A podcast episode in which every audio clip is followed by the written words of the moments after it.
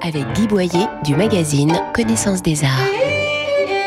Il aura fallu la science de l'historien de l'art Patrick Moriès, spécialiste des néo-romantiques, et la patience d'Éric Desmazières, le directeur du musée Marmottan-Monet, pour que le rassemblement d'une centaine d'œuvres rares de Christian Bérard, Pavel Tchelitchev et des frères Berman puisse être possible.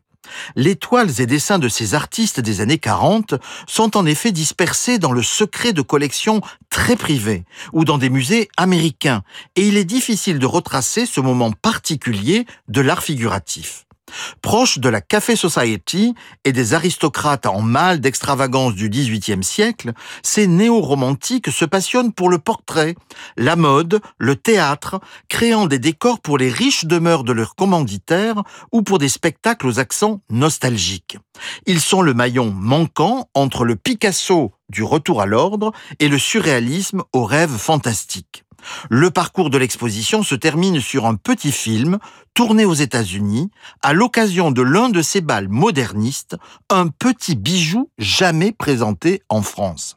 L'exposition néo-romantique a lieu au musée Marmottan-Monet jusqu'au 18 juin et retrouvez nos coups de cœur en images commentées sur connaissancesdesarts.com, rubrique Arts et Expositions.